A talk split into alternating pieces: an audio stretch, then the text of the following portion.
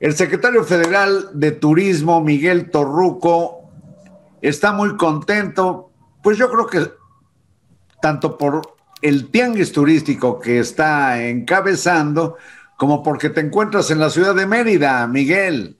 Claro que sí, ya me da mucho gusto saludarte, querido Carlos. Hacía tiempo que no nos hablábamos así eh, en programa, pero estoy a tus órdenes.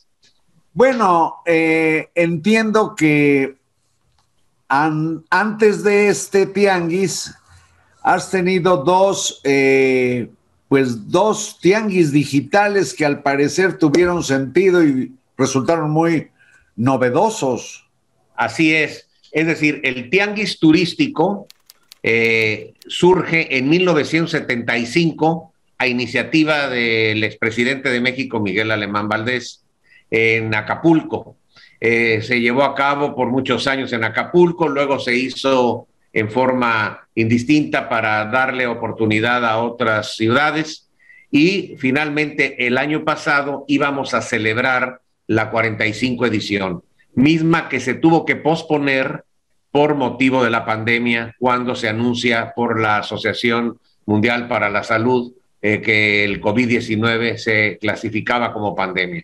Pero en lugar de simplemente cancelar, posponer, eh, quisimos verle la forma positiva a todo reto. Y en ese sentido innovamos con la primera edición del Tianguis Digital, que fue todo un éxito al grado de que el sector turístico eh, ya pidió que se siga haciendo cada año.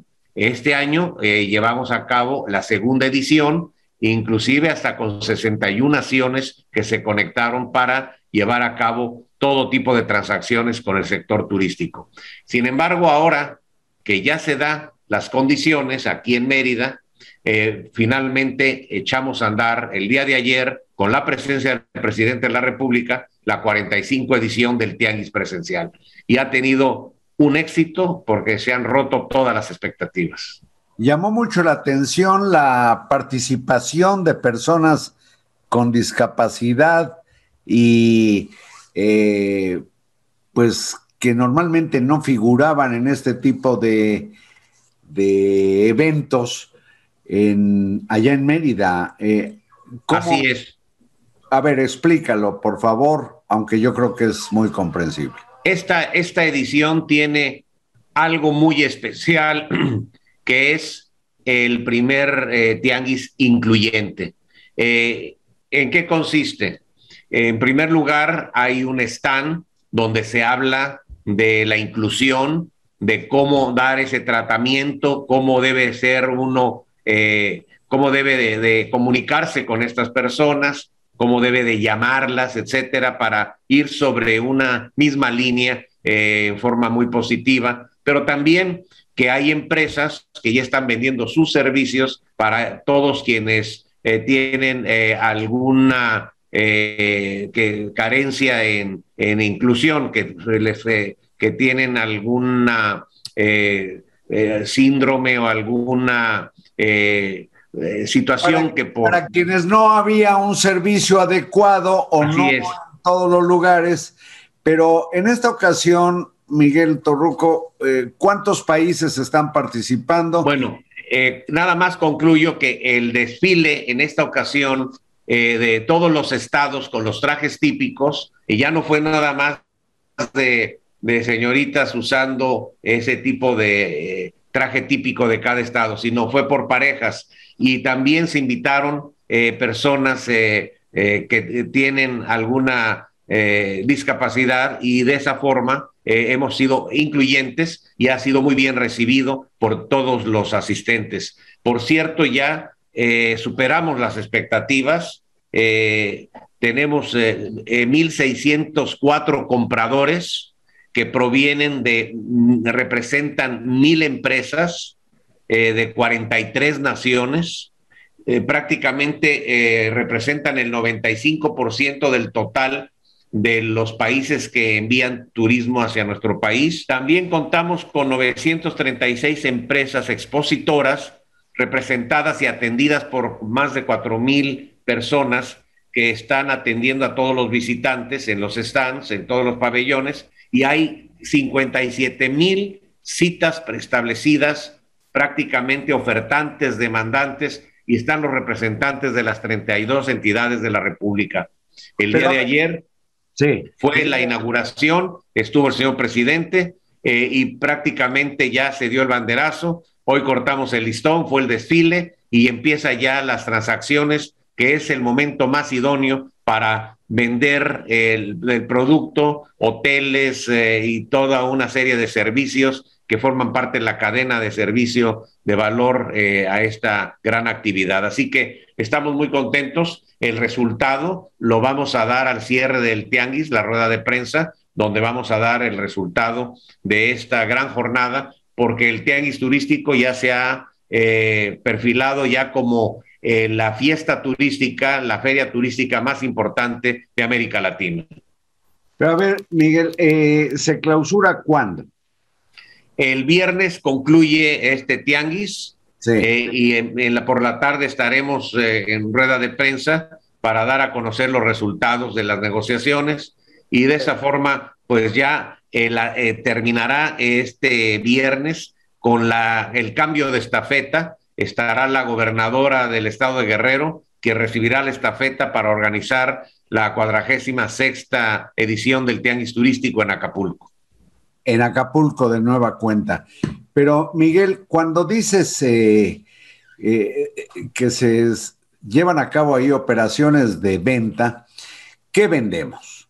Bueno, ya entiendo que uh, hospedajes, eh, convenciones que se pueden realizar en México, etcétera, pero eh, ¿qué más se vende? Porque no sé si vienen eh, interesados, por ejemplo, en desarrollar algún complejo turístico y quieren comprar para empezar terrenos, no sé.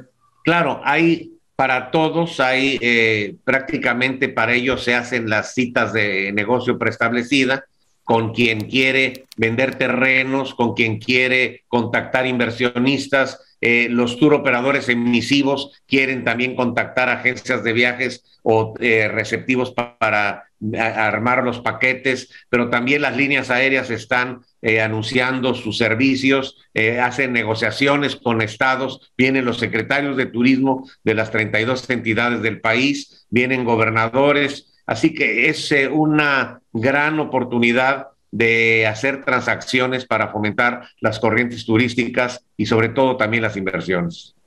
Ahora, con el problema de la pandemia, secretario Miguel Torruco, supongo que por lo lógico que eh, la industria turística decayó en sus ingresos, ocupación de cuartos, etcétera, pero al mismo tiempo entiendo que fue una ventaja que México no cerrara los vuelos del extranjero al país, lo cual pues nutrió de alguna manera la industria turística. ¿Estoy bien o mal?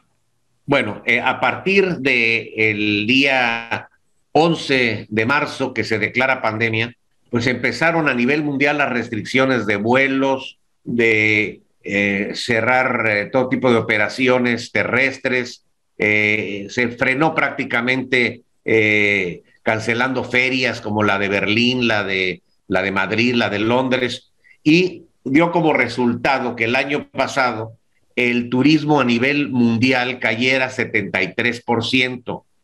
Eh, sin embargo, si nosotros vemos cuál fue el comportamiento de los 10 grandes, donde se incluye México, eh, cuando les fue en materia turística, cayeron hasta el 84%. Eh, México, a través de la política que nos instruyó el presidente de la República de no restricción de vuelos internacionales, y sobre todo de la puesta en marcha de los protocolos biosanitarios en coordinación con la Secretaría de Salud y con el sector privado y algunos gobiernos de los estados, fuimos el primer país en lanzar los protocolos eh, y eso dio como resultado que nos adelantamos a los tiempos y solamente caímos el 46%. Eso dio como resultado que al cierre del año pasado, y hago la aclaración en forma coyuntural, México pasó de la séptima potencia a la tercera, tan solo por abajo de Francia y de Italia. Ah, mira. Coyuntural, eh, repito, sí, sí, eh, porque las, las condiciones tan complicadas, tan complejas que se dieron en todo el planeta, bueno, pues fue una ventaja que supo aprovechar, pues, cayó cuarenta y tantos por ciento y no el ochenta y tantos de los diez principales. Así es. Entonces, al, eh, nosotros al no cerrar eh, eh, los vuelos internacionales y crear los protocolos en tiempo y forma, se hizo que pues pasáramos también del lugar número 17 al 14 en captación de divisas. Todo ello y con las reservaciones que ya se dan para la próxima temporada de invierno, ya podemos eh, aseverar que cerraremos el 2021, el presente año, con 31 millones de turistas de internación y una derrama de 18 mil 100 millones de dólares. Hago la aclaración, todavía no a la par de cómo se había desarrollado antes de la pandemia en el 2019. Eso, eso quiero preguntarte, antes de la pandemia, ¿cuántos turistas extranjeros llegaron a venir? 45.2 millones de turistas, crecimos 9% con relación al 18, y en divisas también tuvimos eh, prácticamente 24.600 millones de dólares. Pero cuando dices turistas, ¿te refieres a todos o solo son extranjeros o nacionales? No, simplemente los de internación, turismo extranjero, ya ah. sea los que pasan por frontera y pernoctan o los que vienen por línea, por líneas aéreas. Mira, 31 millones en estas condiciones parece ser, pues cuando menos un alivio para los dedicados a esta industria y no solamente los empresarios, sino el personal de servicio. Pero Miguel, eh, hay otras eh, cosas relacionadas con la actividad turística que yo quiero que platiquemos aprovechando la oportunidad. El tiempo de este programa está concluyendo. Te pido que aguantes. Claro que sí, con mucho gusto. Gracias, Miguel Torruco. Muchas gracias a ustedes y hasta mañana.